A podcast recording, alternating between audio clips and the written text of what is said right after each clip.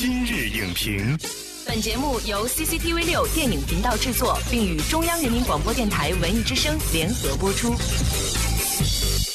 品头论足话电影，今日就评八分钟。大家好，我是陈明。老牌零零七加中国功夫之王，最强对手碰撞最亮火花，撕掉标签，勇于尝试，最高演技展现最大突破。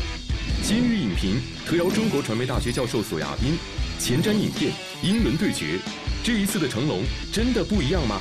欢迎索亚斌老师做客今日影评。主持人好，观众朋友大家好。先来一组快问快答。这一次的十一档竞争非常激烈哈。那么英伦对决在你的心里边能够排到一个什么样的位置？应该说这个片子是我最想看的三四部电影之一，应该算是第一梯队。如果你要向朋友们介绍你最期待这部片子其中的一个点是哪一个点？应该说这是一个特别有名的英国导演拍摄的一部剧情非常复杂的一个电影，基本上不算是一个动作片。六十三岁的成龙先生仍然没有选择退休的最大理由是什么？您觉得？自己喜欢拍，观众愿意买账，我觉得这个完全没有必要退休。有人说这是成龙先生从影以来演技最爆发的一次，你觉得这一次成龙走的是演技派的路线吗？的确是在看这个电影过程之中，我觉得是成龙贡献了他从影以来最优秀的表演，没有之一。这一次的成龙，如果说纵向比较的话，最大的不一样是什么？最大的不同就是他让我在看电影的绝大多数时刻忘了他是成龙。好的，谢谢索亚斌老师，快问快答结束。英伦对决勇闯十一档，在几部强片像《羞羞的铁拳》《缝纫机乐队》还有《空天猎》当中，能否脱颖而出？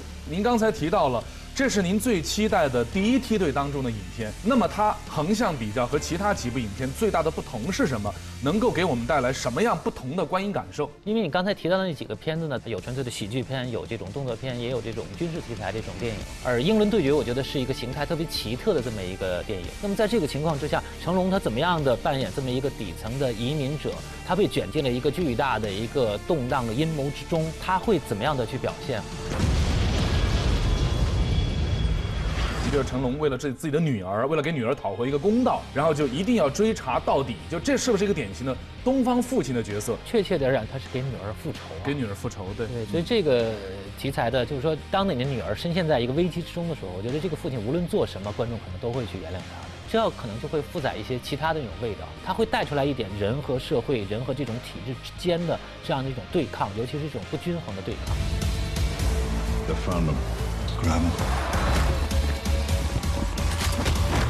有些人说，两个老牌影星的对决，一个经典的《零零七》，一个是国际功夫巨星，他们两个经典老男人之间的戏是很值得看的。就是说，他和皮尔斯布鲁斯南两个人之间的这种对手戏吧，也的确是这两个人之间的这种对立冲突，或者我们把它叫做双雄戏啊，的确是成龙以往的电影里面非常罕见的。因为如果我们大概把成龙的表演划划分为。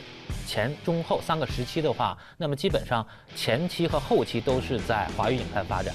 那么他在华语影坛发展的时候呢，基本上是他一家独大的。就他的电影里面，基本上没有能够和他分量相当的人物出现。他是一个绝对的主人公这样的一个呃平民英雄的这样的一个形象。偶尔逼急了以后，他就自己和自己搭双龙会，对双龙会，双龙会，他演自己演一对双胞胎啊，就是他自己和自己搭档。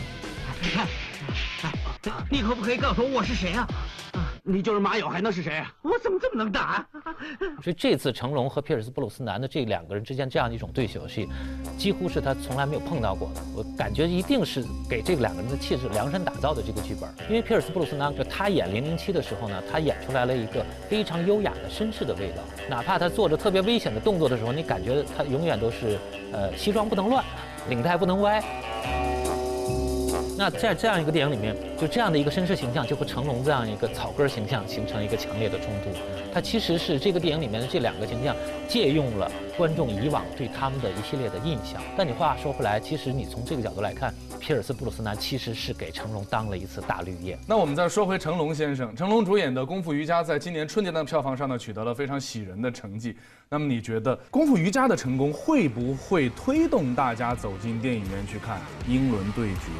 而英伦对决的票房又是否能够延续功夫瑜伽的那样一种喜人的状况？因为功夫瑜伽的那个成功本身是有好多的难以复制的因素的。功夫瑜伽第一是因为它是成龙演的一个动作喜剧，更重要的就是它是由这种非常善于拍这种合家欢电影的唐季礼导演拍的，就是那是春节档最适合合家观赏的一部电影。哎，松一点哦。哦，厉害厉害啊！就如果说我们看到《功夫瑜伽》票房非常高，那是因为它带给了我们大家对于成龙先生影片的一贯期待，动作喜剧，成龙是那样的成龙。但是如果说是这样的一个成龙，我们大家是否还会去接受？因为它跟我们的心理期待差别太大了。那如果说你能够放开一点儿。就我我要去看一个不一样的成龙，其实成龙也可以带给我们这样的东西。那如果你要是对成龙抱着一个动作喜剧这样的一个搞笑式的那种心态去看的话，我觉得这个片子可能就是跟你的想象是完全不一样的。但如果像你说的，我们心态开放一点，我们看成龙他可以走得多远，他可以产生多大的变化，或者换句话讲，我们看过很多的成龙的电影，我们笑过很多次，但是你哭过吗？他其实。可以说他塑造这个角色非常的成功，很多的时候呢，让他是面无表情的。他经历了很多的伤心的事情、残酷的事情、残忍的事情，但是呢，始终让他的脸部是保持一颗那个石头一般的那种冷静的表情的。What if your wife and daughter were killed by bomb？因为这一次的话，就是他要开始表演，就完全用自己的这张脸来表演，他用不上手，用不上脚，然后眼泪下来，我突然觉得这个时候的成龙跟我以往看到都不一样。就是因为成龙以往的电影里面扮演的角色几乎是约等于他本人的，因为这是大家对成龙电影接受的一个惯性。就电影里面演的是谁，名字叫什么，大家都记不住，大家都把他约等于是成龙。但这个电影我觉得他是有点豁出去了。大家从预告片里面就可以看到，就是他在等女儿那个放学回来要接女儿的时候，你会发现就是就是一个。极其苍老、极其疲惫的这么一个男人，这个在以往的成龙电影里面都没有，因为很多的电影，包括化妆，都要把他尽量的化得年轻一些，年轻一点对。这一次就是往苍老了走。对，怎么老怎么走。所以说，呃，我自己也可以说是一路从小看着成龙的电影长大，看着成龙的电影变老的。所以他们这一代人的经历，我觉得是一定程度上是不可复制的。就说。观众至少是像我这个年纪的观众，会一直愿意陪他走下去的。无论他进行什么样的尝试，无论他拍什么样的电影，我都愿意去看看他能够带来什么样的新鲜的变化。